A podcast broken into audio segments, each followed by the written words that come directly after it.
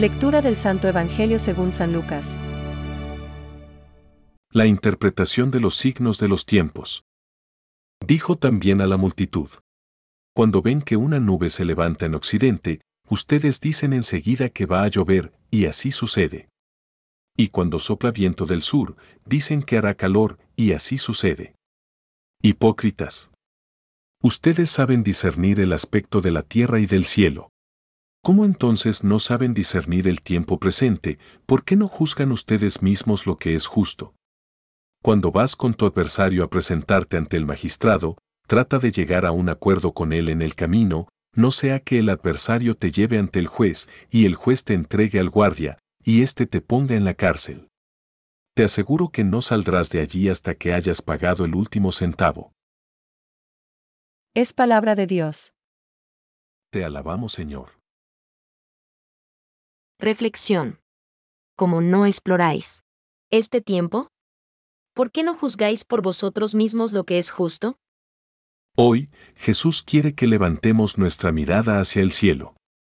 Esta mañana, después de tres días de lluvia persistente, el cielo ha aparecido luminoso y claro en uno de los días más espléndidos de este otoño. Vamos entendiendo en el tema de cambios de tiempo, ya que ahora los meteorólogos son casi como de la familia. En cambio, nos cuesta más entender en qué tiempo estamos o vivimos. ¿Sabéis explorar el aspecto de la tierra y del cielo, como no exploráis, pues, este tiempo? Muchos de los que escuchaban a Jesús dejaron perder una ocasión única en la historia de toda la humanidad. No vieron en Jesús al Hijo de Dios. No captaron el tiempo, la hora de la salvación.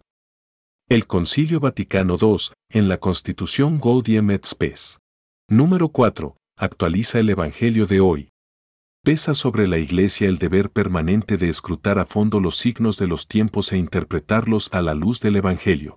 Es necesario, por tanto, conocer y comprender el mundo en que vivimos y sus esperanzas, sus aspiraciones, su modo de ser, frecuentemente dramático. Cuando observamos la historia, no nos cuesta mucho señalar las ocasiones perdidas por la Iglesia por no haber descubierto el momento entonces vivido.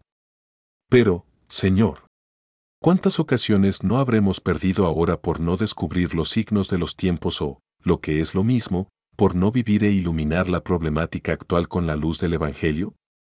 ¿Por qué no juzgáis por vosotros mismos lo que es justo? Nos vuelve a recordar hoy Jesús. No vivimos en un mundo de maldad, aunque también haya bastante. Dios no ha abandonado su mundo. Como recordaba San Juan de la Cruz, habitamos en una tierra en la que anduvo el mismo Dios y que él llenó de hermosura. Santa Teresa de Calcuta captó los signos de los tiempos, y el tiempo, nuestro tiempo, ha entendido a Santa Teresa de Calcuta. Que ella nos estimule. No dejemos de mirar hacia lo alto sin perder de vista la tierra.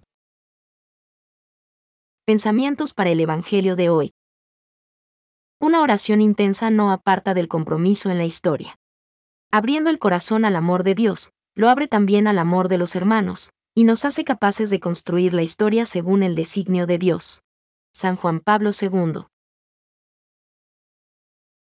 Tenemos que caminar firmes en la fe en Cristo, firmes en la verdad del Evangelio. Pero nuestra actitud tiene que moverse continuamente de acuerdo con los signos de los tiempos. Francisco.